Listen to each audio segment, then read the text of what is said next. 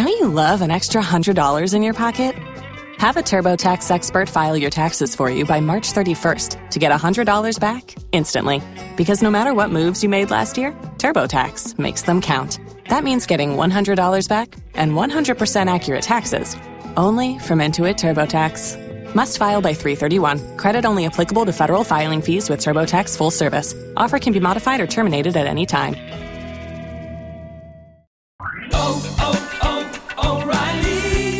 ¿Necesitas ayuda? En O'Reilly Auto Parts te ayudamos. ¿Necesitas algún consejo? Te aconsejamos. Nuestros profesionales en autopartes están siempre disponibles para ayudarte a encontrar lo que necesites. Excelente servicio al cliente es solo una de las ventajas que ofrece O'Reilly Auto Parts. Los profesionales en autopartes. oh, oh, O'Reilly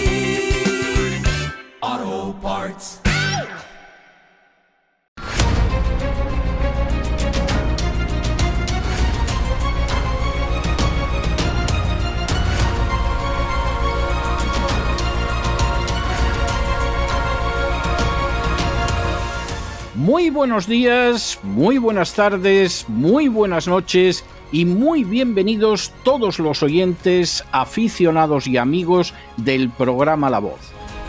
La Voz comienza ahora un nuevo crowdfunding para su décima temporada, la que corresponde a 2023-2024. Lo hace además en unos tiempos en que la libertad está más amenazada que nunca en España, en Hispanoamérica y en el resto del mundo. Una vez más, como en las temporadas anteriores, está en manos de ustedes que la voz deje de emitirse o que por el contrario continúe sus tareas cotidianas. Debido a la crisis económica, al cambio del dólar en relación con el euro y sobre todo a la censura persistente de este programa en las redes con su correspondiente desmonetarización, en esta décima temporada nos vemos obligados a aumentar el objetivo del crowdfunding hasta la cifra de 150 mil dólares. Con esa cantidad, la voz podría cubrir los gastos de hardware, la distribución por Internet del programa, los modestísimos estipendios que recibe el equipo de la voz integrado por ocho personas, así como los gastos generados por la comisión, las recompensas y los gastos de envío relacionados con el crowdfunding. Por supuesto, una vez más, la décima vez, como cada año, son ustedes los que deciden. Si creen que merece la pena contribuir a la causa de la verdad, de la libertad y de la justicia, como un aporte tan modesto como puede ser el coste de tres cafés o de dos refrescos, si piensan que merece la pena seguir escuchando día a día la voz, son ustedes más que bienvenidos a la hora de contribuir al nuevo crowdfunding que permitirá que puedan escuchar este programa una temporada más. Muchas gracias por todo. God bless you. Que Dios los bendiga.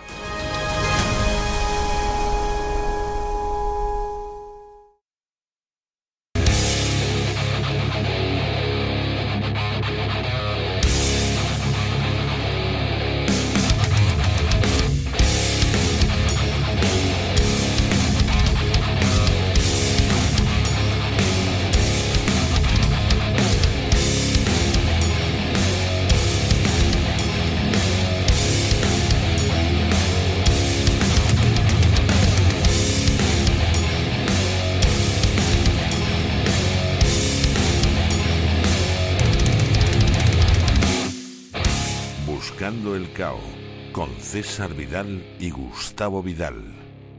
Estamos de regreso y estamos de regreso para ese anticipo de lo que será en este fin de semana en cesarvidal.tv el programa de Buscando el Cao. Buscando el Cao, que como ustedes saben es un programa absolutamente fascinante, extraordinario, epopélico, donde se recuperan las antiguas glorias, también las presentes y muchas veces se menciona a las futuras del boxeo. Como siempre, como genial psicopompo y enciclopédico conocedor del tema, tendremos a Gustavo Vidal que nos va a contar por dónde irá este fin de semana. Muy buenas noches, Gustavo. ¿Por dónde va a discurrir buscando el cao este fin de semana? Pues nos vamos a San Juan, a San Juan de Puerto Rico. No a la noche de San Juan ni nada de eso que ya pasó. Y es porque vamos a hablar ni más ni menos que del Bafoca, del niño de las monjas también conocido, que era Wilfredo Gómez, este boxeador profesional con ese récord impresionante, campeón del mundo en tres coronas y que lo presentaremos, bueno, con, con todo lujo de detalles en unas highlights en donde la gente se podrá, se podrá deleitar. Él es junto a Carlos Ortiz, Esteban de Jesús, el otro Wilfredo Benítez, Juan Laporte, Héctor Camacho, Edwin Rosario, Félix Trinidad, eh, Miguel Coto, pues uno de esos grandísimos boxeadores que ha dado Puerto Rico y que, bueno, que compiten a veces con los mexicanos. A él se le conocía como el Bazoca o el niño de las monjas. Campeón del mundo en tres coronas. Pondremos unos highlights para que la gente abra boca y luego pasaremos a nuestro archivo de efemérides con tres seleccionadas muy jugosas. Una ocurriría un 10 de julio de 1951 en el Earls Court Arena de Kensington, Londres, cuando se enfrentan el pugil local Randall, Randy Turpin frente a Sugar Ray Robinson. Bueno, pues aquella fue la segunda derrota en la carrera de Robinson. Llevaba 132 peleas profesionales y solo había perdido una. Luego se tomó cumplida revancha, desde luego, a los pocos meses. Pero este combate vale la pena verlo porque fue histórico. Eso de decir, ¿cómo pudo perder este hombre? Claro. 133 peleas, ¿eh? Llevaba 8 años y unos cuantos meses desde que había perdido la última ante Jake LaMotta, que luego derrotó varias veces.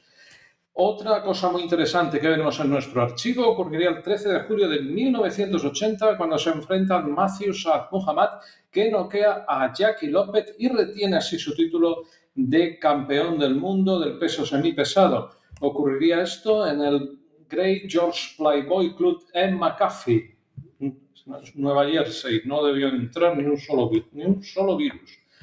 Bueno, y el 15 de julio de 1995, Saman Sorjaturón noquea a Humberto la Chiquita González, a nuestro queridísimo Humberto la Chiquita González.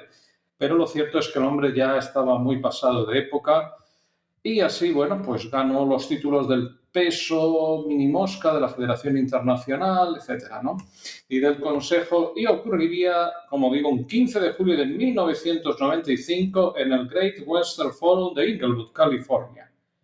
Bueno, esta fue una, una pelea salvaje que valdría la pena ver. Y después de esto, pues volveremos con, con nuestro protagonista, con Wilfredo Gómez. Iremos lógicamente exponiendo lo que ha sido su carrera en los comentarios que hacemos y empezaremos con un combatazo tremendo, ni más ni menos que ante Carlos Zárate, ese boxeador que, que arrasó la división de los gallos, que noqueaba a todos sus rivales de un gancho al hígado y que mm, significó un enfrentamiento nuevo entre México y Puerto Rico. Combate que valdrá la pena ver. Luego veremos el título en juego del peso super gallo ante Lupe Pintor. ¿eh? Muy interesante esta pelea ante el grandísimo Lupe Pintor, un gran campeón del mundo.